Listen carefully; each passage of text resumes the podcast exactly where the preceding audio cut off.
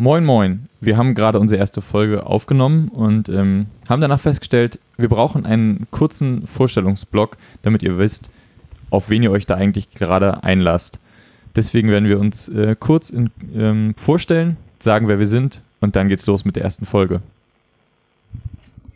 Ja, ich bin Hanna und ich freue mich hier mit dabei zu sein, weil ich es einfach gerade zurzeit total schätze, über Glaube, was ich glaube, was ich nicht glaube, zu diskutieren und da von Jan mit eingeladen worden bin.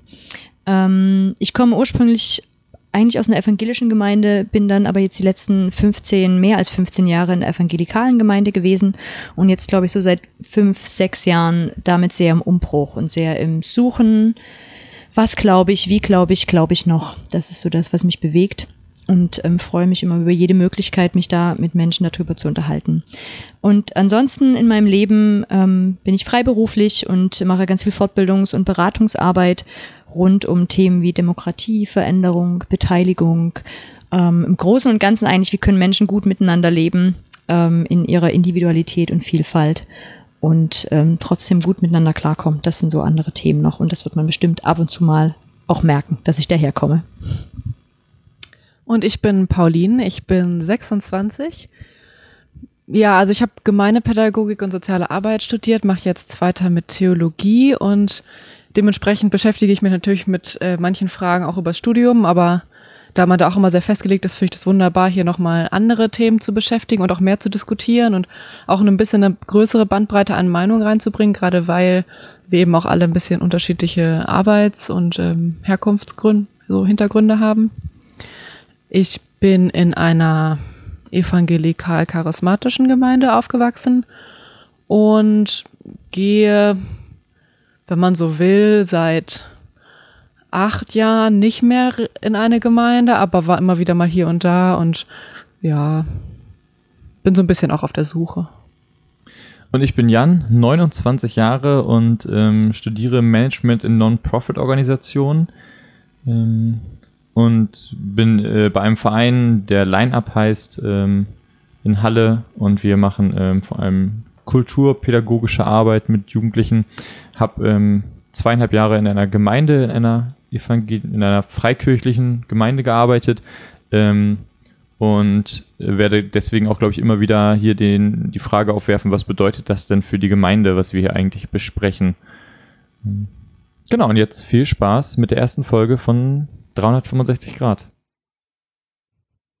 Hallo und herzlich willkommen zu 365 Grad. Wir drehen uns hier um uns selbst und hoffen, dass wir uns ein bisschen weiter drehen werden.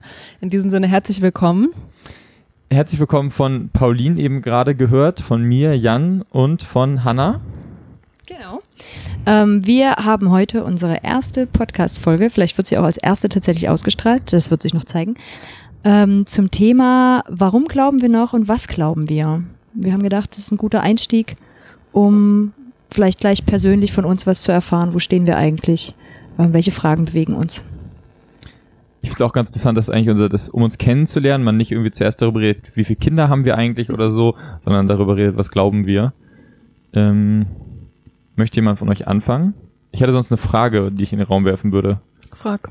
Ähm, was glaubt ihr noch, was Gott macht an Dingen, die so übernatürlich sind, dass man sie nicht anders erklären kann, als zu sagen, das ist ein, das ist Gott.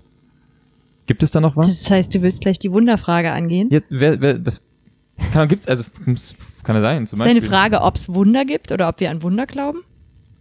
Es könnte auch, könnte ja auch noch mehr sein. Es könnte ja auch sein, sowas wie, dass Gott in dein Leben spricht und dir aktiv sagt, welches Studium du jetzt auswählen sollst, Hanna, oder so. Aber, genau das ist doch der Unterschied. Also, du hast gesagt, Dinge, die man nicht anders erklären kann. Ich finde, die Dinge, die man anders erklären kann, sind die viel schwierigeren. Die Dinge, die man anders erklären kann, da muss ich mich fragen, ob Gott das tut oder nicht. Aber die Dinge, die ich nicht anders erklären kann, da bin ich viel offener zu sagen, das macht Gott. Also er tut Wunder. Ist das so dein Stand gerade? Ja. Wie siehst du das? Ich stelle mir das tatsächlich mittlerweile häufig die Frage, weil ich das Gefühl habe, seit ein paar Jahren in so einer Phase zu sein, wo ich ähm, immer mehr so Sachen rationalisiere und ähm, probiere aus einer oder, automatisch reinrutsche in eine Sicht aus der von jemandem, der vielleicht jetzt sich fragt, was ist, wenn das alles nicht stimmt? Und dann immer wieder sage, ja, aber selbst wenn das alles selbst wenn das alles erstunken und erlogen ist, dann, soll, dann muss mein Glauben trotzdem noch so sein, dass ich froh bin, ihn gehabt zu haben. So ein bisschen wie beim Klimawandel. So selbst wenn es den Klimawandel am Ende sagen wir, das wäre alles, das stimmt alles gar nicht. Dann haben wir am Ende halt irgendwie sind wir weniger Auto gefahren, haben uns besser ernährt, haben die Tiere besser behandelt, haben die Natur geht's besser, so ist doch ganz gut. Und ich habe das Gefühl, das ist so mein Glauben mittlerweile an vielen Stellen. Und dann komme ich im, und das gerät halt dann an seine Grenzen, wenn es halt heißt, naja, aber hier geht's jetzt nicht um irgendwas Irdisches, hier geht's nicht um nett und schön und gut, sondern hier geht's darum, so die unsichtbare Welt, die verändert jetzt was. Im Geiste soll sich was ändern oder so, was auch immer. Ich glaube, ich bin gerade wieder so einem Übergang von dem Rationalen wieder zu was doch Spirituellen, wo es das, also wo es einfach tatsächlich was gibt, was ich nicht erklären kann. Aber es ist sehr anders zu dem, was ich früher geglaubt habe. Also früher, das war ja sehr persönlich, also keine Ahnung, Dämonen, Teufel, Gott, also sehr da gab es feste Figuren, ähm, die auch Dinge tun konnten. Das gibt es, glaube ich, bei mir nicht mehr so. Und ich müsste immer sagen, Wunder sind für mich immer noch Dinge, die unerwartet geschehen. Aber die sind die Ausnahmen. Also es ist nichts, womit ich rechne in meinem Leben, nichts, womit ich, worauf ich mein Leben aufbaue. Und ich glaube auch nichts, auf was ich vertraue. Nichts, wofür du betest. Nichts, wofür ich bete, richtig. Wofür betest du? Für gar nichts mehr. Ich bete. Habe ich neu gelernt. Ich habe gedacht, ich bete gar nicht mehr, aber ich tue es doch. Soll ich das kurz erklären? Auf jeden Weil ich glaube, das ist, so, ist vielleicht so ein Anfang. Also genau, bei mir ist es vielleicht so, dass es sich ganz über viele Jahre jetzt eigentlich eher abgebaut hat, mein Glaube, und ich im Moment gerade merke, dass so Bausteine zurückkommen. Und ich war jetzt gerade auf einem Festival, Freakstock, yay. Und da gab es einen Workshop zu kontemplativen Gebet. Und ich habe gedacht, so, Johanna, komm, muss dich mal wieder mit Gebet auseinandersetzen. Irgendwie muss doch da was geben. Du betest irgendwie nicht mehr, das muss doch irgendwie gehen. Ich bete deswegen nicht mehr, weil es mir so schwer fällt zu wissen, was soll ich beten. Ne? Also weil diese Variante von Gott mach doch, tu doch, hier ist so schlimm, geht nicht mehr. Und mhm. dann bin ich da reingegangen zum kontemplativen Gebet und habe mich brav gemeldet, als er so gefragt hat, wer hat schon Erfahrung? Und habe gesagt, so nein, keine Erfahrung. Und dann hat er angefangen zu erklären, was er macht bei kontemplativen Gebet. Und ich habe gedacht, so krass, das mache ich jeden Morgen, wenn ich meditiere. Exakt das. Und das war was, was mich sehr, sehr, sehr berührt hat, weil ich ähm, weil dann ganz viele, also da gehört ja zum Meditieren, gehört ja auch dazu, ich schicke meine Gedanken weg, ähm, ich komme zur Ruhe, ich achte auf meinen Atem, ich beobachte einfach nur, was ist und ich bewerte es nicht. Und es kam ganz danach so ein paar Stimmen, hm, aber wenn ich meine Gedanken wegschiebe, dann kann ja Gott gar nicht reden. So. Und dann habe ich nicht gedacht, genau, und das ist der gravierende Unterschied. Ich warte nicht darauf, dass da irgendwas passiert, dass Gott was tut, dass Gott redet, dass Gott was macht und dann weiß ich, was ich machen muss, sondern ich bin einfach da und seitdem hat das, habe ich gemerkt, so ich meditiere morgens und jetzt gibt's nochmal den Gedanken dazu und ich bin einfach still vor sowas Großem wie Gott, vor irgend sowas. Mhm. Also ich bin einfach still und halt mal an und bin da, ohne dass dabei irgendwas ganz Großes passieren muss. Große Erkenntnis kommen oder so, sondern ich habe einfach, ich achte das, indem ich anhalte. Vielleicht so. Ist das nicht auch eine Form von Beziehungsgeschehen, wenn man einfach nur da ist und nicht Antworten sucht. Ja, wahrscheinlich schon, aber es ist für mich eine ganz neue Erkenntnis. Also es, war mir, ich habe wirklich gedacht, ich habe da keine Beziehung mehr. Hm, und vielleicht auch nicht gesucht, oder? Nein. Ja. Ich hätte nicht mehr gewusst, wo ich suchen soll danach. Ich habe Sehnsucht danach. Das auf jeden Fall. Hm. Wie geht's euch mit dem Beten? Ich habe mich, ich habe irgendwann angefangen, ähm, mehr so dieses dankende und, und ähm, in preisende Beten irgendwie mir anzugewöhnen. Ich probiere eigentlich mehr zu sagen, danke Gott für die Dinge, danke, dass diese Dinge so sind. Also mehr so rückwärts gerichtetes Gebet. Ähm, und ich glaube auch, dass was damit zu tun hat, dass ich, dass ich nicht mehr so richtig weiß, so was kann ich, also was möchte ich eigentlich beten? Möchte ich jetzt dafür beten, dass eine Person, keine Ahnung, bei einem Studiengang angenommen wird, so erwarte ich, ist das meine Erwartung, dass Gott jetzt bestimmt oder entscheidet, ob die Person angenommen wird oder nicht. Ähm, so diese, so ein bisschen diese Vorherbestimmungsfrage, die eben gerade schon mal vor, im Vorgespräch im Raum stand. Ähm, ich würde sagen, mittlerweile, dass ich vor allem vermisse, dieses Gefühl, noch darauf vertraut zu haben, dass Gott dann einfach wirklich so Wunder bewirkt. Also dieses, dieses Denken, na, jetzt ist halt hier eine Person krank und jetzt beten wir mal und dann wird die wirklich gesund dadurch. So eine Zuversicht. Ja, das ist schon was natürlich, was schon nett war, so sagen wir mal früher. Also ich glaube, was man sagen kann, ist, wir kommen ja alle aus einem mehr oder weniger evangelikal charismatischen auch Kontext, wo das noch, glaube ich, normaler war. Ähm und ich, ich weiß auch gar nicht, ob ich sagen würde, ich, ich glaube das nicht mehr, dass das passiert. Ich sage einfach mittlerweile, ich habe es halt noch nie so erlebt. Und ähm, alles, was ich so mit Heiligen Geist zum Beispiel erlebt habe, hat immer ein ähnliches Muster und ich finde das Muster nicht schön. Ähm, und das ist so der, der typische, der typische, sagen wir mal, typische Punkt, wo man so in meiner Prägung, so dieser typischen evangelikalen Jugendzeit, halt so gedacht hat, das ist das Übernatürliche. Das Übernatürliche, das erlebt man, wenn dieser Gastprediger zu Besuch kommt, dann irgendwie in irgendeiner großen Zelt, irgend so Typ, den man, der sonst nichts mit der ganzen Veranstaltung zu tun hat, auftaucht, irgendwas krasses sagt und ein Drittel am Ende total gehypt ist, ein Drittel total enttäuscht ist und ein Drittel denkt, kann ich abgeholt werden, bitte? Das ist ja eine komische Sekte hier.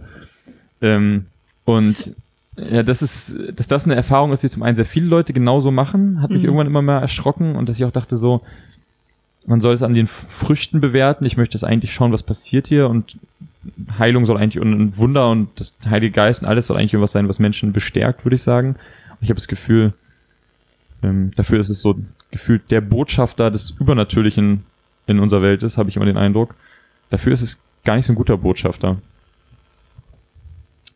Ich, das erinnert mich gleich an was, was mich ähm, in den letzten Wochen ganz viel beschäftigt hat. Und zwar ähm, war ich bei Worthaus, wer auch immer das kennt, äh, mit so schönen theologischen Vorträgen. Und Thorsten Dietz hat da in irgendeinem, ich glaube, es war Thorsten Dietz, in einem der Vorträge gesagt, ja, und dann haben die Jünger, so kurz vor der Kreuzigung, ja, haben die Jünger darauf gewartet, dass Jesus den Tor macht. Ne? Tor, der große Gott, wenn man, wer die Marvel-Filme kennt, der kommt dann immer, wenn es richtig bitter ist, dann kommt der hier mit so die Faust auf den Boden und kawosch, mit Kraft. Und ja, da die Jünger haben gewartet, dass Gott ähm, wie, also wie Tor kommt. Und der hat es nicht gemacht, sondern ist am Kreuz gestorben. Jesus ist am Kreuz gestorben. Und das hat mich irgendwie innerlich so bewegt, wo ich so dachte, ja, das stimmt, irgendwie wir warten drauf, dass Gott den Tor macht oder Jesus den Tor macht. Und dann war ich wieder in meiner Gemeinde und habe den Lobpreis gehört und habe gedacht, krass, wir warten immer noch drauf, dass Gott den Tor macht. Wir warten immer noch drauf, dass er mit Feuer kommt und diese Welt einnimmt und endlich hier aufräumt und so. Und ähm, und habe dann in einem meiner Bücher, die ich gerade lese, da hat der das dann nochmal gesagt, gesagt, ja, und das ist vorbei, Gott kommt nicht und kommt mit großer Kraft und Majestät und als Herrscher und räumt hier auf. Das ist nicht seine Aufgabe, das ist meine Aufgabe. Also mich darum zu kümmern, was in meinem Leben passiert, oder ich weiß gar nicht, wie ich das sagen soll, aber das ist so, der kommt viel stiller, der kommt viel leiser, der kommt nicht und tut die großen Wunder und dann macht er alles gut. Wo ich auch merke, mhm. so da merke ich voll meine Gesellschaft, in der ich aufgewachsen bin. Das muss alles optimiert werden. Ne? Mhm. Also wir beten, damit es noch optimierter wird. Und Gott will Leben. das auch. Also Gott und will Gott will, dass Fall es auf jeden Fall genau optimiert wird. Und ich so dachte, ich glaube, sind wir auf dem falschen Pfad. Also der kommt nicht und macht nicht ein Tor. Und ich glaube auch, das ist überhaupt nicht seine Sprache. Das ist auch nicht das, was er will. Also so ist das, wie ich gerade Gott, ähm, wo ich so merke, das ist vielmehr eine Spur, auf der ich mich wiederfinde, dass es eben nicht gut wird. Aber dann verstehe ich, dass du nicht für etwas beten kannst, weil man ja tendenziell immer dafür betet, dass irgendwie die Dinge gut werden oder, oder man betet für eine Welt, die man sich besser, also wie man sie sich wünscht. Und dann ist ja, da kann man ja, da kann man schwer für beten, wenn man, weil wenn man einmal anfängt, dann kann man ja, wenn man einmal anfängt zu sagen, Gott, naja, jetzt erwarte ich, dass du die Situation besser machst, dann kann man ja damit auch eigentlich nicht aufhören. Und dann ist man ganz schnell wieder dabei zu sagen, die Person hat jetzt Krebs, ähm, Gott, ich erwarte, dass du was machst, so. Und dann ist die Frage ja auch, was, wo, wohin dann damit, wenn man, wenn halt nichts passiert, so. Oder bleibt man halt, ich, ich, ich zum Beispiel habe gemerkt, mich berührt das einfach, diese, diese Kleinigkeiten berühren nicht mehr, wo andere Leute sagen würden, ja, habe hier ne, den Schlüssel, den habe ich jetzt wieder gefunden, ich habe den Parkplatz und so. Und ich merke, dass ich es das cool finde, dass die Sachen passieren. Und ich, ich, es, es passieren Dinge, wo ich sage, das ist cool, dass die Dinge passieren und ich, ich glaube, dass solange Dinge gut in eine Richtung laufen, wenn die, wie sagt man so, wenn die Tür offen steht, dann freue ich mich, dass ich durchgehe und dann sage ich, hey, cool, dass die Türen offen standen, so. Aber ob Gott die Tür aufgemacht hat, ich glaube, dass Gott alle Türen aufgemacht hat, alle Türen zugemacht hat, keine Ahnung. Ich habe da mittlerweile nicht mehr so, so, ein kausales, Gott hat mir jetzt hier genau den Flur geöffnet, Verständnis. Mhm. Ja, das würde ich auch so sagen. Also, für, also ich bete sowieso sehr, sehr wenig, also auch gar nicht mehr strukturiert oder regelmäßig. Ich bete manchmal tatsächlich für Sachen, wo Leute mich drum bitten weil, ja, weil mir das dann irgendwie wichtig ist. weil ich auch grundsätzlich noch daran glaube, dass es möglich ist, dass Gott es hört oder dass er was macht und weil ich weiß, wenn das der Person wichtig ist, dann bete ich dafür. Aber ich bete auch super selten so ganz konkrete Sachen, was ich früher sehr geschätzt habe. Also früher habe ich eigentlich eher mich in die andere Richtung bewegt. Man sollte immer konkreter beten, habe ich ja auch so gelernt. Aber jetzt denke ich mir so, ja, aber ich weiß halt gar nicht, was Gott will oder ob er das machen will oder was das Richtige ist. Also gerade sowas wie Studienplatz, weiß ich denn, ob das jetzt besonders gut ist, wenn diese Person diesen Studienplatz bekommt, meine Güte. Ähm, und das Wetter und ja, also ich bete meistens eher so für, weiß ich nicht, wenn jemand jemand verloren hat, um Trost oder so. Ich finde, das kann man immer gut machen. Das mache ich auch sehr gerne, weil das auch, also das ist auch auf jeden Fall erleichternd, dafür zu beten, weil man ja sonst nichts, nicht oder nicht viel tun kann in dieser Situation. Und für gutes Wetter bete ich halt, wenn das anderen Leuten wichtig ist, sag ich mal. Aber das ist ja eigentlich die Einstellung der Ungläubigen, Pauline, dass man, wenn man, ähm, wenn man, dass man betet, wenn man sozusagen endgültig verzweifelt ist, dann denkt man sich halt, okay, dann jetzt ist ja, könnte es ja doch einen Gott geben und dann fängt man an zu beten. Ähm, ist, ist, das, ist das jetzt der Status gerade sozusagen? Ist das äh, der Stand? Zu beten wie ein Ungläubiger? Oder eine Ungläubige? Ich glaube, ich wollte es mehr von einer anderen Perspektive aus formulieren, dass egal, ob man religiös ist oder nicht, man feststellen oder vielleicht sogar ja, empirisch beweisen kann, dass Gebet gewisse Dinge bewirkt bei den Leuten, die beten. Also ein bisschen nach Schleiermacher. es wird nicht jedem gefallen, dass ich das sage. Das hat nicht zwangsläufig was mit der Frage zu tun, ob Gott wirkt oder nicht, aber Religiosität hilft den Menschen. Das würde ich ja. festhalten wollen. Mhm. Mhm. Und ich finde auch, du, du hattest es vorhin schon mal gesagt, und ich glaube, bei dir habe ich es auch durchgehört, dieses, ähm, dass es so schwer fällt, schon auch das loszulassen, dieses Beten und dann passiert da was. Also ich finde, ich habe mich da schon auch alleine gefühlt eine ganze Zeit lang. Also da gab es lange, und das sehe ich auch bei Freunden, die einen ähnlichen Prozess durchmachen, so dieses, ey, ich kann mich mit Menschen hinsetzen und kann einfach für so eine blöde Situation beten und, ähm, und irgendwie darauf vertrauen, dass da ein Gott ist, der das hört und was tut. Das ist halt wirklich, das habe ich verloren. Und das hat für mich ganz lange auch ein einsames Gefühl ausgemacht. Hm. Also auf einmal zu merken, Mist, ich bin, ich bin allein verantwortlich. Weil Gott nicht mehr da ist oder weil die anderen um einen rum nicht mehr so denken wie man selber? Nee, weil, also weder noch, weil Gott war, ist schon da, aber Gott ist offensichtlich nicht der Gott, der das tut. Also mhm. das hat mein Leben nicht mehr hergegeben, zu sagen, ähm, dass ähm, jetzt hast du da eine Uhr hingelegt und also, ich, weiß gar nicht, kein, ich habe nur aufgenommen, ich habe so, eine, okay. eine Backup-Aufnahme gestartet, sorry. Ähm, dass ich gar, also ich rechne nicht mehr damit, dass das tatsächlich das ist, was Gott tut. Also, dass er in mein Leben ganz konkret eingreift und da Dinge verändert. Und damit, und ich bin aber ja in einem Leben drinne, wo auch eine Not ist oder wo auch ein Schmerz ist und mit dem bin ich auf einmal alleine. Mhm. Ich merke jetzt ganz langsam gibt's was, was wiederkommt, wo ich ein Gefühl habe, okay, da könnte was Neues stattdessen kommen. Mhm. Aber das finde ich einen ganz großen Verlust und auch für mich immer noch einen ganz großen, also wo wie so eine Trauer da ist, wenn ich dann äh, mal sitze und dann sehe, wie vier Christen zusammensitzen und für irgendwas beten können. Und ich denke, krass, die können das einfach, die können da noch drauf vertrauen. Und das bringt mich auch zu was, dass ich im Vorgang vor unserem Gespräch heute mich nochmal erinnert habe. Das ist ein Blog von einer Frau aus Berlin, die ich, den ich immer mal lese und die, glaube ich, ein bisschen eine ähnliche Glaubenszerbruch, Verlust, äh, Geschichte hat wie ich. Und die hat jetzt kürzlich einen Blog geschrieben, wo sie gesagt hat, ähm, sie ist so drauf gekommen, ob das vielleicht gar nicht der Glaube ist, den sie verloren hat, sondern ob sie das Vertrauen verloren hat. Und das war mhm. für sie eine ganz, ganz, also ganz berührende und ich glaube auch nochmal eine ganz harte Erkenntnis, weil das so viel mehr ist. Also Vertrauen zu verlieren. Und ich habe mich da extrem wiedergefunden, wo ich mhm. so dachte, ich habe meinen Glauben an Gott nicht verloren. Das stimmt nicht. Ich glaube, dass es Gott gibt. Ähm, aber dieses Vertrauen, dass mich das trägt und dass der eher in meinem Leben etwas gut macht, das habe ich für lange Zeit verloren.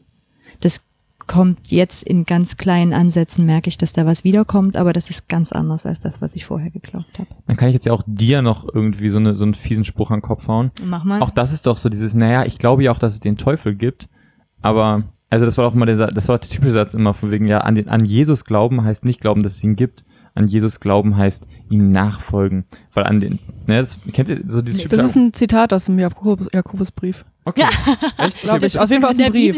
Wusste ich nicht mal. Ich dachte, das wäre immer so ein typischer Spruch von wegen so, der Motto, es geht halt darum, Glauben, also dass es etwas gibt, das tun wir alle. Ich habe mich aber in die gleiche Richtung auch in den letzten Tagen nach einem Gespräch gefragt, ähm, dieses Beziehungsding, was früher, also was, was früher, was nach wie vor meistens so im Mittelpunkt steht, zu sagen, es geht nicht darum, dass es Gott gibt, sondern es geht darum, dass du eine Beziehung mit ihm hast. Ähm, und ich habe mich dann irgendwann gefragt, ist das eigentlich, also ist, ist dieses Beziehungswort eigentlich so biblisch? Das wäre jetzt eine Frage an dich vielleicht, Pauline.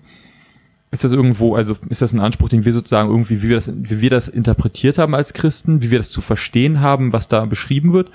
Weil ich wüsste jetzt keine Bibelstelle, wo das so explizit beschrieben wird, sondern das ist, also im Sinne von dieses, dieses Buddy, Freundschaft, ähm, Liebesbeziehung, so Ding mit Gott. Ich habe mittlerweile das Gefühl, dass es mehr auf so eine Existenz-Unterordnungsebene bei mir gegangen ist und dass ich da auch in meinem aktuellen, also weil ich an diese anderen Sachen teils nicht mehr glaube oder weil ich das immer gehört habe, ja, das, das muss ja auch ein Dialog sein und Gott muss, und ich immer gemerkt habe, so, er ist es aber nicht. Und dann irgendwann gedacht habe, naja, ist auch vielleicht gar nicht, vielleicht muss es das gar nicht sein, sondern vielleicht kann es auch ein sehr untergeordnetes, ich glaube an einen allmächtigen Gott denken sein.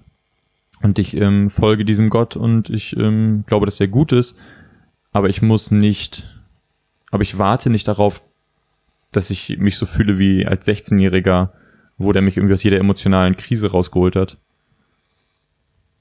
Also wenn ich, ähm, also wenn du sagst Beziehung mit Gott, dann denke ich eher ans Alte Testament, was vielleicht auch einfach ein bisschen mehr mein Wissensgebiet ist. Und ich denke, da ist das eigentlich das zentrale Thema, die Beziehung zwischen Israel und Gott. Und das ist natürlich ganz klar eine hierarchische Beziehung, auf jeden Fall. Also das wird nie hinterfragt. Ähm, und da gibt es natürlich ganz verschiedene Bilder vom Vater, von der Mutter, von der Liebe. Also ich meine, es wird ja auch klassischerweise das hohe Lied als äh, Beziehung zwischen Gott und Israel auch gelesen im, im jüdischen Glauben. Und also ich denke, da gibt es sehr, sehr emotionale und intensive Bilder in verschiedenen Büchern auch. Auch ähm, Hesekiel und also alles Mögliche irgendwie so. Er hat das, äh, das Kind in seinem Blut gefunden und das dann gewaschen und angezogen und gepflegt und ähm, dann ist es aufgewachsen, ähm, zu einer jungen Frau geworden und äh, fremdgegangen und also so lange Geschichten auch, die da erzählt werden. Das ist für mich das Bild von Beziehungen, was wir mit Gott haben. Das ist halt ein sehr gemeinschaftliches Bild auch, also von allen Gläubigen als Gemeinschaft, die Gott gegenübersteht. Was ich inzwischen auch sehr schön finde, also dass wir als ganze Kirche Gott gegenüberstehen und ich bin ein Teil davon und er sieht mich auch persönlich. Also das soll nicht dazu führen, dass man sich vielleicht verloren fühlt, aber also ich und Gott ist nicht das Zentrum der Welt eigentlich, sondern also wenn überhaupt irgendwie sowas das Zentrum der Welt ist, ist eigentlich Gott wahrscheinlich oder wenn Menschen dann involviert sind im Zentrum der Welt, sag ich mal, dann halt alle Gläubigen und alle, wer auch immer die Gläubigen alle sind für Gott, ja. Das heißt, du meinst so diese individuelle Beziehung, wie wir sie ja heute sehr, sehr oft betonen, zumindest in evangelikalen Kreisen, ähm, dass die sich da gar nicht so sehr wiederfindet, sondern dass es eher dieses Gott und die Gemeinschaft der Gläubigen ist. Habe ich ja, das richtig verstanden? Ja. Vielleicht kommt diese individuelle Bezug, ähm, ich glaube, der bezieht sich am meisten im Neuen Testament auf diese ganze Kindschaftsgeschichte. Ich, ähm, ich würde jetzt sagen, Paulus war das, der das so ein bisschen gesagt hat, wir sind halt nicht mehr in der Knechtschaft, sondern wir sind in der mhm. Kindschaft mit Gott. Ähm, und dass das vielleicht daher mhm. kommt. Ähm, Aber das ist Zug her. Also dieses Bild vom, vom Kind zum, zum Vater in einem sehr patriarchalen, biblischen Sinne, das würde ich unterschreiben können. Also, ich sage ja, mhm. ich, ich probiere mal in so einer Debatte um so Patriarchat und sowas immer zu sagen, naja, sagen wir mal, das wäre okay, sagen wir mal, man würde das, also sagen wir mal so, das, das funktioniert ja nur dann, wenn ich von einem allmächtigen, perfekten Patriarch ausgehe, dann kann man, also ich persönlich könnte mir dann vorstellen, sozusagen mich dann unterzuordnen, so als Kind.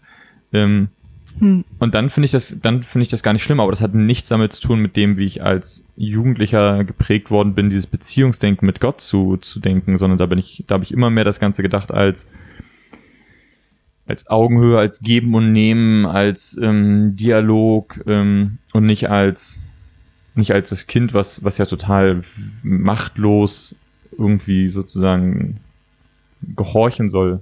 Hm. Also diese, diese Bilder vom Schaf mit dem Hirten und so, das ist ja, das wird immer so, so verklärt als so eine sehr romantische Sache und ich muss sagen, mittlerweile fühle ich mich sehr, sehr wohl in der, oder ich finde mich sehr wieder in dem Bild von diesem Schaf, was einfach keine, das, was jetzt nicht viel ja das, das unterhält sich jetzt nicht. Das ist jetzt nicht das, das Comic-Schaf, was dann abends neben dem Hirten sitzt und sagt, guck mal, der schöne Sonnenuntergang, mhm. sondern das Schaf ist halt das, was rumläuft und macht irgendwie. Mhm. Nicht checkt, wo es ist. Genau. Gar nicht weiß, was überhaupt passiert. Mhm. Aber ich finde dieses Bild von diesem Hirten und dem Schaf ist für mich nochmal ein anderes als dieser Patriarch, den du beschrieben hast, also dieser vollkommene, allmächtige Patriarch oder dieser Buddy-Typ. Ich, für mich ist es was anderes als diese zwei Bilder. Ähm, und was du gerade beschrieben hast mit dem, ey, ich bin da ein bisschen lost und ich habe eigentlich gerade keine Ahnung was, aber da ist jemand, der sucht mich. Ähm, das ist es auch eher für mich und das hat was Weicheres. Also ich merke so, in beiden anderen Bildern gehe ich verloren. Und ähm, das erinnert mich gerade an, an eine Geschichte, die mir eine Freundin erzählt hat.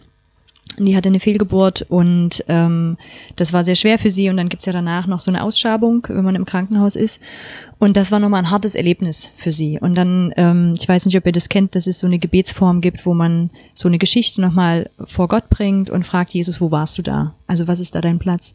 Und sie hat es so, also es hat mich so berührt, wie sie das erzählt hat, ähm, dass sie dann halt das mit einer Freundin gebetet hat und ja, Jesus, wo warst du da? Und so, und dann hat sie gewartet, dass da irgendwie ein Licht ist oder irgendwas Großes, was da irgendwie einen Raum erfüllt und meint, ey, da ist Jesus nicht. Die andere hat dann gefragt, ja, siehst du Jesus? Nee, da ist nichts. Ja, ist irgendwas anderes. Ja, irgendjemand hält meine Hand, aber das kann, also das geht jetzt ja nicht. Das ist ja irgendwie zu wenig so. Das irgend, ja, irgendjemand ist da. Ja, guck nochmal genauer hin. Und dann ist für sie klar geworden, dass da ist jemand, der ihre Hand hält und das ist es. Das ist Gott. Das ist es. Aber diese Erkenntnis. Und, also, und, und mich hat es deswegen berührt und das ist gerade so auch ein Gott, Gottesbild, wo ich so merke, da kann ich, da, damit kann ich wieder. Das ist nichts Allmächtiges tatsächlich. Das ist was, damit hadere ich und ich weiß nicht, wie das in das Bild des allmächtigen Gottes passt. Aber es ist, der ist da. Es ist wie der Hirte, der hat nicht verhindert, dass dieses Schaf verloren gegangen ist. Er hat nicht verhindert, dass es in ein Dorngestrüpp gekommen ist, dass es irgendwo reingeplumpst, was auch immer. Das ist alles nicht. Aber es ist auf die Suche gegangen und hat es getragen, als mit nach Hause genommen diese Dinge und hat es gehalten. Und das ist eine Realität, die passt zu meinem Leben. Da merke ich, ey, durch den Schmerz muss ich alleine durch. Das ist so. Ich muss durch den Schmerz durch. Mhm. Aber das, woran ich mich noch irgendwie festhalte, dass ich da nicht ganz alleine bin. Und ich weiß noch nicht, was mir das bringt. Ich weiß noch nicht, was mein Gewinn ist, dass der da so meine Hand hält. Aber das ist das, was ich noch nicht loslassen will. Und ich finde das Erlebnis, was du da beschrieben hast, allein, dass die sich hingesetzt haben und dieses Gebet gesprochen haben oder diese Art von Gebet gemacht haben, ist ja ein, ein Riesenwagnis und damit ein Glaubensbeweis in dem Sinne, weil es davon ausgeht, zu sagen, da kommt jetzt irgendwas. Ja, sie glaubt auch anders und mehr okay. als ich. Also mir wäre das schwer gefallen, so zu ja. beten. Und es war aber auch eine schöne Erinnerung, weil ich kenne das von früher noch, diese Art. Also ich kenne das so aus ähm, oder auch meine Mutter macht Beratungsarbeit und die macht das da, glaube ich, auch. Ähm, und und ich würde, könnte das gerade auch nicht, beziehungsweise jetzt vielleicht wieder nach dem, was sie so erzählt hat. Aber ich habe halt gemerkt, so ich fand es so krass, dass sie das mit ihrem eigentlich stärkeren Glauben, als ich den habe, betet und sie dabei was erlebt, wo ich sagen würde, ja, genau, das ist meine Realität. Und es hat mich ganz lange beschäftigt auch. Das war irgendwann vor bestimmt schon ein, zwei Monaten, dass sie mich besucht hat. Und mich hat es getröstet, was sie da erzählt hat. Hm.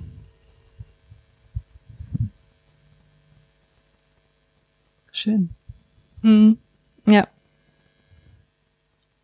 Auch wenn es dem, auch wenn ich trotzdem irgendwie, also ich bin ja nicht alleine auch mit dem, wo mein Glaube irgendwie so ein bisschen zerbröselt ist, sondern habe auch Freunde um mich drumherum, die das ähnlich erleben.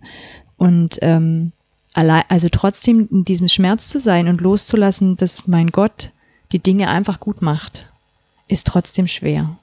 Ja, das also ist ja wieder das Vertrauen, nicht wahr? Na, meine Frage ist ja sowieso, die mich schon seit vielen Jahren bewegt, auf was vertraue ich denn, wenn ich auf Gott vertraue? Und ich ja. sage, früher habe ich auf Gott vertraut im Sinne, er macht die Dinge gut. Und meine Realität ist nein, das stimmt nicht. Das ist so nicht, nicht in meiner Welt. Und dann ist meine Frage, okay, aber auf was vertraue ich denn dann, wenn ich auf Gott vertraue? Vertraue ich noch? Ich habe mittlerweile, ich würde mittlerweile sagen, ich vertraue darauf, dass Gott da ist, auch wenn es nicht wenn ich es nicht merke. Ähm, und deswegen darf ich Gott dann aber auch sagen, dass ich, wenn ich, dass ich darf grundsätzlich auf Gott auch sauer sein. Ich muss nicht immer dann sagen, na, aber erstmal, was habe ich denn jetzt falsch gemacht? So, habe ich jetzt genug gebetet? Nein, na, dann darf ich auch nicht sauer auf Gott sein, sondern ich habe sowohl, ich bin sowohl immer als auch nie auf Gott sauer sozusagen, weil ich gleichzeitig sagen kann, Gott ist nicht derjenige, der das jetzt hier verursacht hat, aber ähm, Gott ist, Gott ist immer dabei so und das äh, muss Gott dann irgendwie auch aushalten und gleichzeitig muss ich aushalten, dass ich nicht davon ausgehe, dass Gott jetzt hier erscheint und es halt von 0 auf 100 umdreht. Ähm, Also das war für mich eine super befreiende Erkenntnis. Das war nämlich immer mein Dilemma, dass ich dachte, das ist doch voll unfair, wenn ich bete und es wird was anderes, dann war es Gott und ich muss Danke sagen. Und wenn ich bete und es wird nicht besser, dann habe ich was verbockt. Also es gab nur die zwei Varianten, entweder Gott dankbar sein oder auf mich sauer sein, weil ich irgendwas nicht hingekriegt habe. ja. Ähm, und ich merke heute, dass Dinge immer noch schiefgehen, dass Dinge immer noch nicht so werden, wie ich sie möchte. Und ich es unglaublich befreiend finde, dass ich nicht mehr auf Gott sauer sein muss. Ist nicht notwendig. Ist nicht seine Aufgabe. Ist nicht sein Job, Hm. die Dinge gut zu machen. Und, und manchmal habe ich das Gefühl, nur deswegen, weil ich aufgehört habe, so zu beten, kann ich mit Gott noch in einer Beziehung sein. Weil ansonsten müsste ich wirklich, ich müsste so sackig auf den sein, das würde ich nicht aushalten, das ginge nicht. Also es, ich kann nicht an einen allmächtigen Gott, es geht nicht, ich kann nicht an einen allmächtigen Gott glauben, der alles kann und diese Scheiße, die hier passiert, zulässt. Das geht nicht. Also was ist das denn für ein Vater? Es ist sorry, aber nee. Und es geht nur, indem ich das nicht mehr tue. Damit kann ich in einer Beziehung bleiben. Aber deswegen kann ich mit diesen ganzen Bildern, deswegen, also diese ganzen Bilder sind mittlerweile für mich nur noch Bilder, weil ich, son weil ich sonst den Anspruch, also aus den Bildern kann ich keinen Anspruch ableiten, sondern die Bilder sind dafür da, dass ich meine Rolle verstehe oder eine Perspektive bekomme. Und ich glaube, dass immer noch auch verschiedene Perspektiven möglich sind und ich ähm, habe jetzt relativ, ich fand es relativ spannend, was so bei dieser ähm, Lobpreis, Generation Lobpreis Studie, Jugendstudie rausgekommen ist, so an Bildern, die die Jugend heutzutage bei Gott hat, wo ich gemerkt habe, das kann ich total nachvollziehen, aber ich habe die Bilder gar nicht. Also da ging es ja vor allem um diesen Butler und diesen Seelsorger und ich habe gemerkt so, Gott als Butler? ja kl- na klar, Gott, der wo ich, der, wo ich hingehe und sage, ich hätte jetzt gerne.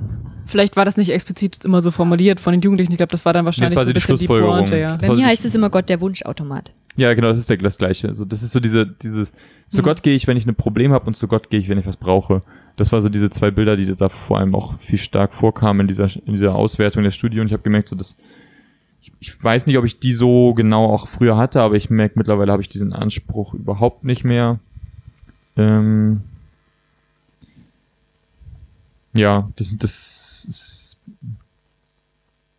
Vielleicht, weil es mir zu sehr auf einer emotionalen Ebene funktioniert. Also ich finde gerade dieses die Seelsorger-Ding im Sinne von jetzt komm, ich möchte gerne wieder ein gutes Gefühl haben. Da merke ich, ich glaube irgendwann merke, habe ich halt gemerkt, das löst ja noch nichts. Also dass, dass ich jetzt irgendwie mal so ein gutes Erlebnis hatte, so ein gutes Event, ein Lobpreis, wo ich irgendwie rausgehe und sage, oh ja, hab ich, bei dem Lied habe ich aber hier ein schön bisschen Grummeln im Magen gehabt, so. Ich merke, dass ähm, dafür das Leben ist einfach größer geworden als so als so eine Momente und ähm, das, dann, dann gehe ich da raus und sage, okay, schön und gut so, aber jetzt, also, Butter bei die Fische, was denn jetzt hier mit, mit, mit den, mit den wichtigen Dingen im Leben so? Und da findet das, und dann ist das sofort vorbei, also dann ist so, dieses Erlebnis ist sofort durch. Ähm, und dafür müsste ich irgendwie das Gefühl haben, eine Erkenntnis zu haben darüber, was Gott davon hält. Und das finde ich mittlerweile eher, und das ist dann eher das, was meine Beziehung prägt, dass ich neue Dinge darüber lerne und denke und lerne, neue Dinge lerne, wie man Gott auch verstehen kann und wie Gott vielleicht ja ganz anders ist, als ich dachte oder vielleicht alles, also viel mehr ist, als ich dachte, viel mehr ähm, Möglichkeiten auch offen hält, irgendwie auf Leute zuzugehen, viel weniger, viel weniger Zwang auch hat, mich in einen Korridor reinzuquetschen. Viel weniger richtig und falsch. Ja, viel weniger richtig, dass eigentlich fast nichts falsch ist, sondern alles kann, nichts muss. So. Mit Gott im Swinger Club. Wo kam das denn jetzt her? Da, daher kommt doch alles kann, nicht muss, ist das nicht so ein, ist, kommt das nicht daher? Ich glaube ja. Da kenne ich mich wohl nicht so aus. Ich dachte mal, das kommt daher, der Satz. Und ich finde das eigentlich ganz schön. Ich finde schön, dass dieser Satz so, so an so vielen Stellen passt im Leben. Ich mag dieses, dass Gott viel größer ist, was du gesagt hast. Hm. Das ist ein ganz altes Wort von Martin Buber, glaube ich. Das hat mir irgendwann vor ganz vielen Jahren, bestimmt schon zehn Jahre her, eine Freundin gesagt. Gott ist immer der andere. Und das fand ich total schön. Also ich merke auch bis heute, äh, und das ist, ich glaube auch, das wird auch immer so bleiben, immer wenn man denkt, man ist fertig mit so einem Bild von Gott, dann ist Gott genau der andere. Und das hat mich vorhin im Übrigen auch nochmal, ähm, du hattest so gesagt, dass im Alten Testament Gott auch als Mutter dargestellt ist. Hm. Das fand ich ganz überraschend. Also ich merke manchmal für mich, dass ich gerade viel, viel mehr Sehnsucht nach Gott als Mutter habe. Da Hm. geht ganz viel auf in mir. Ähm, aber das ist noch so neu und noch so ungewohnt. Ja, ich glaube, dass es auch weniger Stellen gibt, wobei ich mich gerade frage, diese Erzählung mit dem Kind zum Beispiel, ob da immer explizit Gott als Vater gesagt wird oder einfach nur gesagt wird, mein Kind, nicht wahr? Aber es gibt auf jeden Fall ähm, Stellen, wo Gott als Hebamme ist. Und ich bin mir ziemlich sicher, dass es auch was mit der Mutter gibt, aber nicht, nicht unbedingt mit dem Wort, aber vielleicht auch. Also es gibt mehrere Stellen auf jeden Fall. Ähm, ich weiß, es gibt einen Artikel von Tobias Falks dazu, der ist jetzt so anderthalb Jahre alt. Da waren so ein paar aufgelistet. Den kann ich empfehlen in seinem Blog.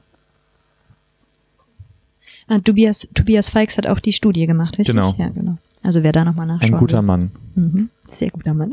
Ein guter Mann. Ähm, ich habe gemerkt, dass, oder ich habe gerade darüber nachgedacht, was ähm, noch so meine, mein Glauben geprägt hat und dafür gesorgt hat, dass ich das glaube, dass ich auch das glauben kann, was wie ich Leute glaube.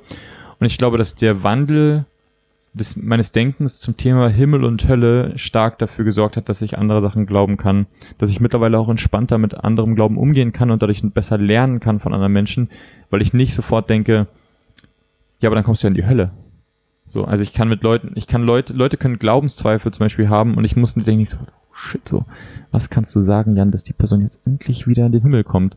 Ähm, sondern ich kann, ähm, ich kann da sehr entspannt mittlerweile sein, weil ich zuerst irgendwann mal angefangen habe zu merken, so ich, ich, ich kann es aber nicht sagen. Also wenn es heißt, na, wie ist das, jetzt kommen jetzt Kinder in den Himmel, wenn sie gestorben sind, nach zwei Minuten. So diese ganzen typischen Fragen, die dann so kommen. Wie ist das mit Tieren oder was auch immer so. Und ich immer zuerst irgendwann gesagt habe, so, okay, das ist einfach nicht meine Aufgabe dazu zu urteilen und ich mittlerweile irgendwie eine Meinung habe, die dann noch entspannter damit umgeht, zu sagen, so, wer weiß, wie das überhaupt ist mit der Hölle so. Ähm, und das hat mir sehr viel Entspannung gegeben und es ist so schön, sich dadurch mit Leuten unterhalten zu können über Glauben, die halt einfach die eine, deren Glauben halt was durchgemacht hat. Weil die meisten Menschen, finde ich, dann nicht mehr so ankommen und sagen, hier, klar, Glaubensbekenntnis, ABC, Haken hinter, so. Sondern die meisten Menschen irgendwie, finde ich, eher vager geworden sind, dadurch in ihren Aussagen sagen, hm, weiß ich nicht. Und das ist irgendwie ganz schön, sich dann zu unterhalten mit solchen Leuten. Und das konnte ich vorher, glaube ich, nicht so gut. Das ist, was ist mir vorhin nochmal beim hierherfahren und drüber nachdenken, was ich hier sagen werde, durch den Kopf gegangen, dass ich innerlich auch dachte, ich weiß viel weniger als früher. Also ich glaube, vor zehn Jahren hätte ich viel genauer gewusst, was ich weiß und was ich, also was ich an Glauben weiß. So, so sieht es aus. Und wenn du das machst, hm. dann das und so. Und ich merke, das ist nicht mehr und das macht es an vielen Stellen eben, es macht es freier, aber es macht es auch herausfordernder, weil ich viel mehr, ähm, also ich muss viel mehr für mich rausfinden, wie gehe ich denn, wie stehe ich, was glaube ich und kann mich nicht auf Fakten beziehen. Wisst ihr, was ich meine? Also ich kann nicht mehr mhm. sagen, ja, aber das haben wir festgelegt und wenn ich das glaube, dann passiert das. Fertig. Bin ich ja. fertig so, ne? Mhm. Ähm, und das geht nicht mehr, es ist weicher geworden. Und das macht mich aber auch, ähm, das macht mich weiter im, im Gespräch mit anderen, aber es macht für mich auch klar, das wird wahrscheinlich auch immer so bleiben. Ich werde nie zu den zehn Fakten über meinen Glauben zurückkommen, glaube ich. Arbeitet ihr noch an eurem Glauben? Arbeiten am Glauben? Ja. Gar nicht, überhaupt gar nicht, tatsächlich. Wollt ihr? Also willst du noch? Ist das so, dass du sagst, oh, ich, bin, ich bin unzufrieden mit meinem Glauben? Also, ich glaube, mir ist es einfach aus dem Leben entschwunden. Also auch dadurch, dass ich mich nicht mehr, mehr so viel mit Personen und Büchern und was was ich umgebe, wo es um sowas geht. Manchmal begegnet mir das. Du studierst ja nur Theologie. Ich studiere nur Theologie, das ist wahr. Es wird jetzt manche schockieren, ja. Ähm, manchmal begegnet mir das oder vielleicht ist es mehr wie so eine Vorhaben, Vorhaben, die man halt sich im Leben macht, also nicht nur in Bezug auf den Glauben. Also jetzt in letzter Zeit habe ich gedacht, ich würde gerne wieder so eine Morgenroutine vielleicht anfangen, auch mit spirituellen Elementen, weil ich weiß, also faktisch einfach aus meiner eigenen Erfahrung, dass mir das sehr viel Ruhe und ähm, ja, Beständigkeit, emotionale Beständigkeit auch gegeben hat äh, über den Tag über, wenn ich das gemacht habe. Und ich denke, das würde mir wieder was bringen. Und das hat für mich auch was mit dem Glauben zu tun. Also das heißt nicht, dass es von Gott losgelöst ist, aber ich möchte das eigentlich, ich möchte das gar nicht machen, weil ich denke, dass ich damit an meiner Beziehung mit Gott arbeite oder an meinem Glauben arbeite. Das finde ich irgendwie unschön. Also das ist, das hat gleich wieder so einen komischen Beigeschmack und keine Ahnung, ich glaube sogar, dass in den meisten oder in vielen Gemeinden und Veranstaltungen wird auch gepredigt, dass man genau diesen Beigeschmack vermeiden will. Aber das widerspricht sich irgendwie. Versteht ihr? Kennt ihr diesen Beigeschmack, mhm. was ja, ich damit meine? Den kriege ich auch sofort, wenn ich das schon nur alleine höre, an meinem Glauben arbeiten. Ich arbeite nicht an meinem Glauben. Ich habe zwischendurch, glaube ich, ein schlechtes Gewissen gehabt, dass ich das nicht tue und gedacht, ich muss das viel, viel mehr machen. Und für mich hat es ganz viel mit Loslassen zu tun und mit Vertrauen und hoffen, dass irgendwann was wiederkommt. Also für mich ist es wirklich so, das ist wie so ein Abbau von einem Gebäude und du hast keine Ahnung, ob du irgendwann nur noch vor einem Ruinenfeld stehst oder ob irgendwann da draus was Neues entsteht. Und was ich, ich habe gerade jetzt in den letzten zwei, drei Wochen ein total schönes Erlebnis eigentlich gehabt, zu merken, da entsteht was. Und zwar einfach nur über ein Buch, was mir ein ähm, ich bin in einer Meditationsgruppe drinne und ähm, da hat einer irgendwie mitgekriegt, dass ich mich mit dem Enneagramm auskenne, was so ein Modell über Persönlichkeitstypen ist, von auch von Richard Rohr unter anderem, können wir uns gerne mal unterhalten. Das wäre es mhm. auch mal wert. Es geht so um neun verschiedene Persönlichkeitstypen und der hatte das mitgekriegt, dass ich mich damit ein bisschen auskenne und hat mir einfach ein Buch mitgebracht darüber. Und ähm, und dann habe ich angefangen da drin zu lesen und habe mich komplett reingefressen ähm, in diesen Erklärungen. Und ich würde es mal ganz kurz erklären, was ich da drin so für mich verstanden habe, weil ich es so interessant fand. Der kommt aus einer ganz anderen spirituellen Richtung, ich glaube eher Buddhismus. Und ich habe da drin aber was wiederentdeckt, wo ich so dachte, oh cool, das bringt mich irgendwie zurück zu was ganz Biblischem. Ähm, und zwar wären diese, gibt's so diese neuen Persönlichkeitstypen halt und dann viel, genau, vielfach nennt man das Persönlichkeitstypen. Und er hat aber da drinnen erklärt und hat gesagt, das sind Fixierungen. Also es ist sowas wie jeder Mensch hat was, wo er sich drauf fixiert und sagt, hey, wenn ich das mache, dann kriege ich das Leben im Griff, dann kriege ich die Kontrolle, dann werde ich geliebt, dann schaffe ich's so. Und in vielen ähm, Glaubensrichtungen wird das so das Ego genannt. Also das, was ich nach außen tue. Ja, also wir machen ja ganz viel, bauen uns irgendwie auf, wir stellen uns irgendwie da, wir versuchen irgendwie so das hinzukriegen. Und da gibt's halt diese neuen Muster. Und ich fand es, ähm, er hat dann halt gesagt, ja, und unsere Aufgabe im Leben ist, ähm, diese Fixierungen loszulassen. Meine Fixierung zu entdecken, mich zu lieben mit dieser Fixierung, hm. aber eigentlich den Weg zu gehen, das loszulassen. Und dieses Loslassen ist nicht einfach, dieses Loslassen ist eigentlich Sterben. Weil jedes, also wenn man da die eigene Fixierung gefunden hat, sagt man, es geht nicht. Ich kann darauf nicht verzichten. Das ist nicht möglich, weil nur darüber kriege ich Sicherheit. Also ich kann das Ganze ja spüren, wenn ich mich da drinnen wiederfinde. Und mich hat es unglaublich berührt zu verstehen, krass, aber das ist die Einladung. Das ist die, das ist das, das ist für mich Erlösung. Das wäre für mich Erlösung. Zu schaffen, in kleinen Momenten diese Fixierung, von der ich krampfhaft festhalte. Aber wenn ich das mache, dann, dann kriege ich, wenn ich das noch ein bisschen besser mache, dann viel besser. Und dahinter ist erstmal nichts. Also da ist erstmal irgendwie gefühlt Leere und dann aber das Wesentliche.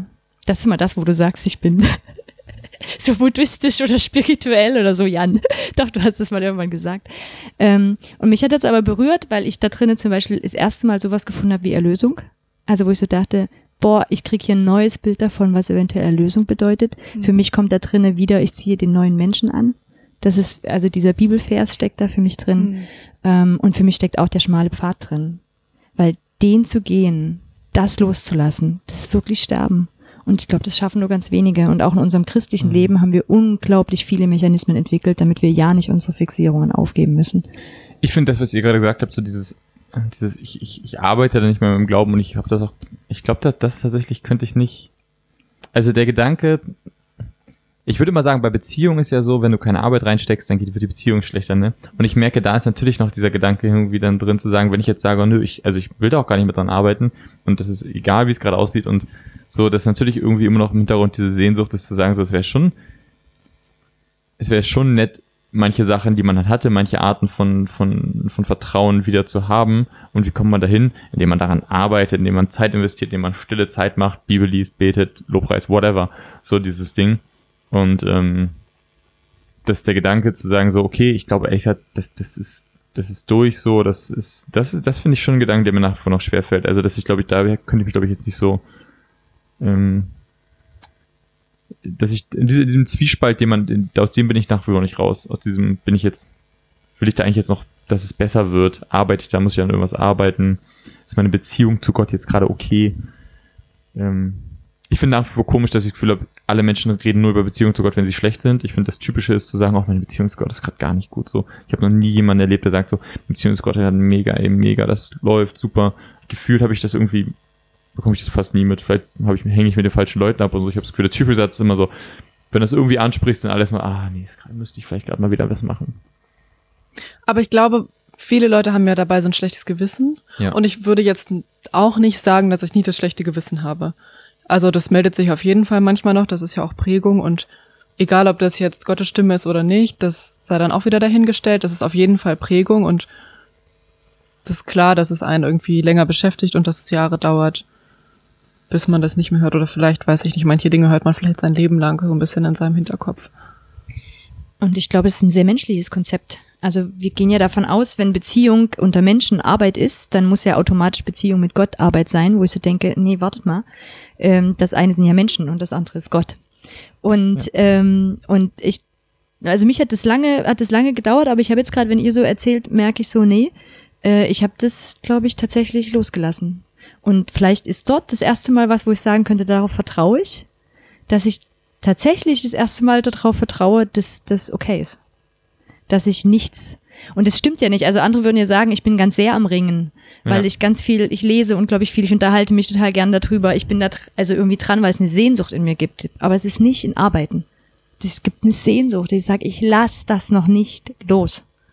So. Das finde ich cool, ja. Und, und gleichzeitig weiß ich aber auch, es ist kein, ich muss nicht morgens, morgens stille Zeit machen, ich muss nicht beten, ich muss nicht in den Gottesdienst gehen.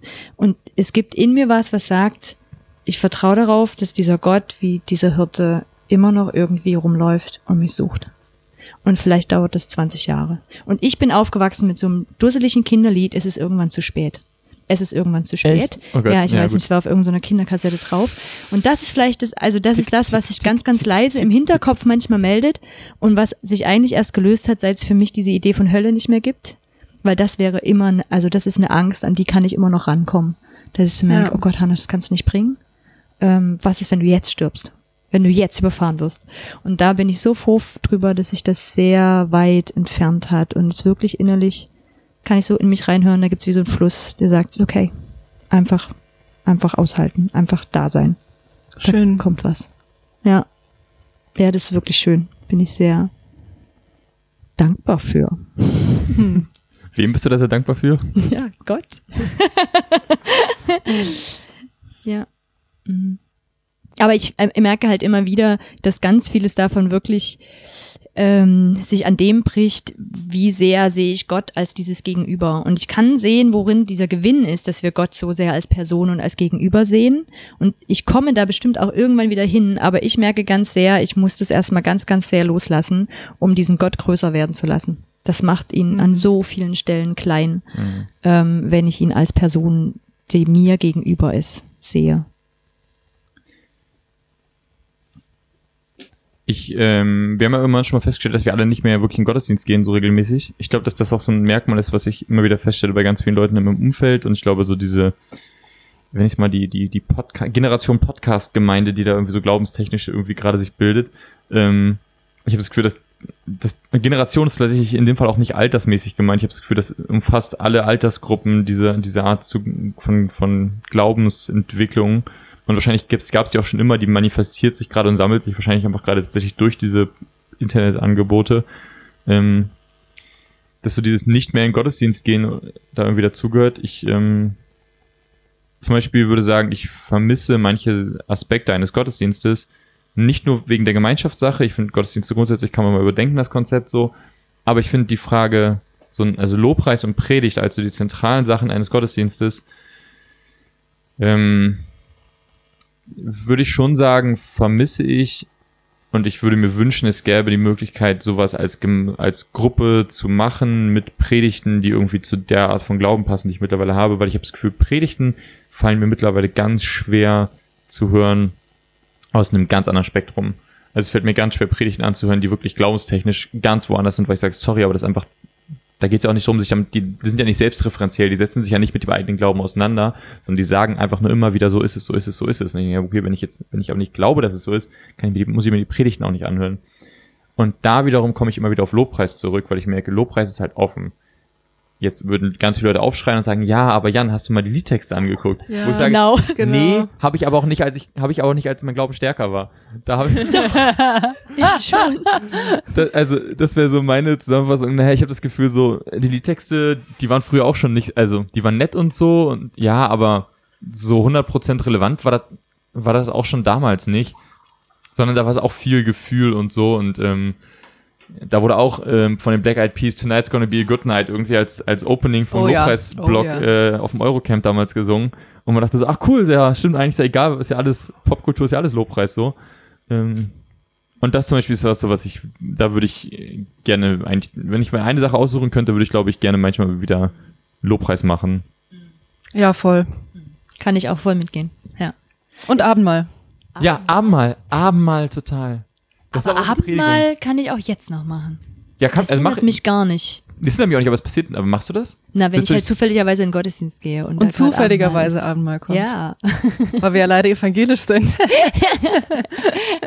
Ja, wir kommen halt aus einer Gemeinde, wo jeden Sonntag Abendmahl war und ich Ah, hab das ernsthaft? total Das vermisst, ist ja krass. als ich dann hier nach Halle gekommen bin, in eine Gemeinde, wo es halt einfach zuerst nie war und dann in den letzten Jahren halt einmal im Monat war, aber auch in einer ich kann mit dem Experimentieren damit nicht so viel anfangen. Ich mag das traditionell. Das ist auch, das ist halt Ritual und Rituale sind halt was Tolles so. Ähm, Das ist auch das Interessante ja, dass Rituale immer noch was tun. Also ich finde es gerade ganz, also diese alte Variante von Gott redet zu uns ist tatsächlich bei mir so, dass das ab und zu passiert. Und eigentlich jetzt, wo ich gar nicht mehr damit rechne, an überraschenden Orten. Und ähm, ich weiß, einmal war es tatsächlich in der evangelischen Kirche beim Taufgottesdienst meines Patenkindes. Und es hat mir irgendwie total weggehauen. Und es war auch beim letzten Abendmahl, wo ich in der Evangeliumsgemeinde war. Die Sakramente. Die Sakramente, aber es war auch auf dem Berg, als ich jetzt in Alpen war. wenn, Ja, der Berg ist ja auch ein heiliger Ort, Ja. ganz Ist auch klar. ein heiliger Ort, ne? Aber wenn du sagst, du hast, also Gott spricht zu dir, was heißt das? Also praktisch? Das ist total krass. Das ist meistens was sehr Emotionales. Und es, also dadurch, dass ich ja nicht mehr damit rechne, also mich nicht hinsetze und bete und darauf warte, dass Gott was sagt, ist es auch echt ganz oft was, was mich umhaut. Also wo plötzlich so ein Moment ist und es kommt irgendwas in meinen Kopf. Ähm, und ich denke so, boah, ich könnte jetzt einfach anfangen mit heulen. Also bei dem, was du da gerade sagst. So, Ja. und das, ähm, ähm, das sind schon sehr persönliche Sachen und oft auch persönliche Zusagen. Also jetzt als Beispiel genannt und das, das ich, ich kann da immer noch mit mir hadern und das in Frage stellen, ist das jetzt Gott oder nicht, ne? Ja.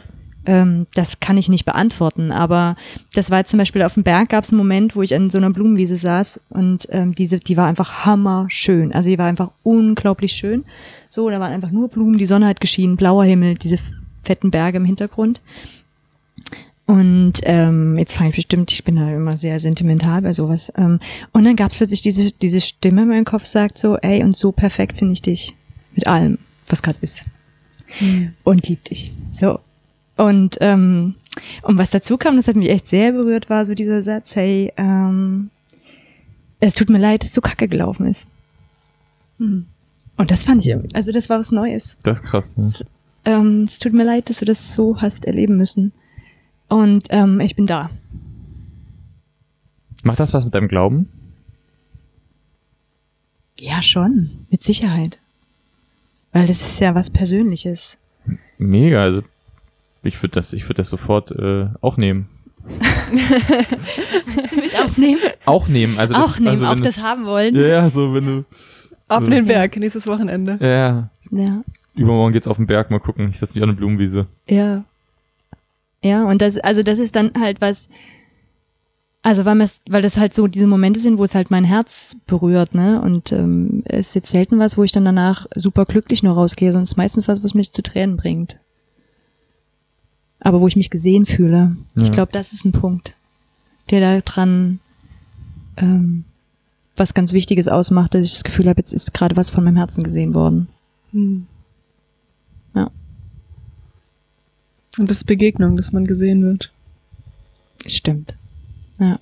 Ja, und da wird ja auch eine Hoffnung, also der Grund, warum diese, also zumindest warum ich so, oder vielleicht bei uns allen, warum wir so glauben, wie wir glauben, aber warum ich auf jeden Fall so glaube, wie ich glaube, hat ja was damit zu tun, mit ähm, enttäuschten Erwartungen auch in Menschen, in Institutionen, aber auch vor allem natürlich irgendwie in, in ein Gottesbild. Und ich meine, das sind ja genau die Momente, wenn man irgendwie ein, wenn man, wenn Gott der, der Butler wäre, wie wir ihn gern hätten, der Münzaut, der Wunder-Münzautomat, dann wäre das doch die Momente, wo man jeden Morgen erstmal einen 50er reinwerfen würde und sagen würde, so Gott, ich gehe mal kurz raus, ich hätte das gerne mal kurz, ne, zum, zum, zum Aufwachen. Ähm, und ich meine, kann man jetzt, da kann man sagen, ja, aber das ist ja, natürlich gibt's das nicht, weil dann wäre es nicht mehr so besonders, bla bla bla. Aber das ist ja eigentlich, wird da eine tiefe Erwartung erfüllt, deswegen, also ich kann das mega geil. Also. Was war die Ursprungsfrage? Wie sind wir da gerade hingekommen? Ähm, warum glauben wir eigentlich noch und was glauben wir eigentlich noch? Ich finde ja eh die Frage, warum wir eigentlich noch an den christlichen Gott glauben, aber die sind wir noch gar nicht rangegangen. Warum glauben wir noch? Wir haben viel beantwortet, was wir glauben, aber noch nicht Ja. wirklich, warum wir glauben. Warum glauben wir noch? War, glaube ich. Ich glaube, die Frage ist, wie betont man es? Ich glaube, was wir ein bisschen betont haben, ist, was wir ein bisschen beantwortet haben, ist die Frage, warum glauben wir eigentlich noch? Findest du? So ein bisschen. Weil wir, weil die Sehnsucht, ich meine, das kam ja gerade so ein bisschen auf, diese Sehnsucht, die dann doch noch da ist. Was schätzen Ja. wir noch wert am, am Glauben? Hm. Ja, oder was suchen wir? Also warum suchen wir noch? Ja. Das erhoffen wir uns. Oder auch nicht. Ja. Worauf haben, hoffen wir nicht mehr drauf, weil wir nicht mehr drauf hoffen wollen, oder hoffen wir drauf, weil wir nicht mehr drauf wagen zu hoffen? Hm. Doch, das stimmt. Ähm, die Sehnsucht finde ich eine gute Antwort darauf. Und ich glaube, bei mir ist schon auch dieses, ähm, ich glaube, dass es einen Gott gibt. Ich glaube nur, dass der anders ist als das, was ich die letzten 20 Jahre geglaubt habe. Okay, die letzten mehr als 20 Jahre. Sa- Sagen wir 20. Sagen wir einfach mal 20. Und ich glaube, das ist auch schon angeklungen. Ähm, es, man hat irgendwie noch so ein positives Bild oder irgend, irgendwas glaubt noch oder vertraut doch irgendwie noch. Das hast du auch vorhin gesagt, Hannas. Also irgendwas gibt's in einem, was, was damit doch noch was anfangen kann und darin was Gutes sieht, zu glauben. Hm. Ich glaube, dieses Urvertrauen ist tatsächlich mittlerweile ein Urvertrauen bei mir geworden.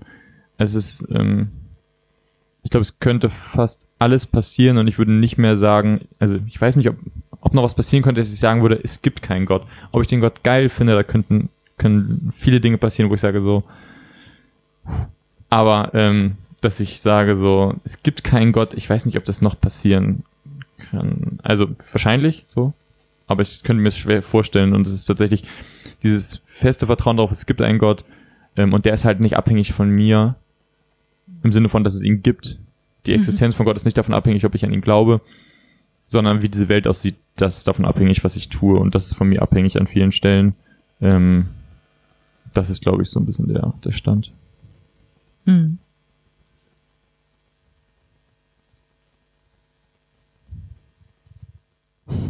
Sind wir am Ende? Vielleicht sind wir am Ende. Ich freue mich ähm, in den nächsten Folgen ähm, das Ganze da sagen auf dieser Basis, die wir jetzt völlig perfekt klar dargestellt haben, 1a. Über ähm, ganz viele Themen mit euch zu reden. Ähm, müssen wir müssen wir noch ein Abschiedsritual entwickeln wahrscheinlich, oder? Das kommt dann in der nächsten oder übernächsten Folge. Ich hätte Ja. den aronitischen Segen jedes Mal ausgesprochen von irgendwem.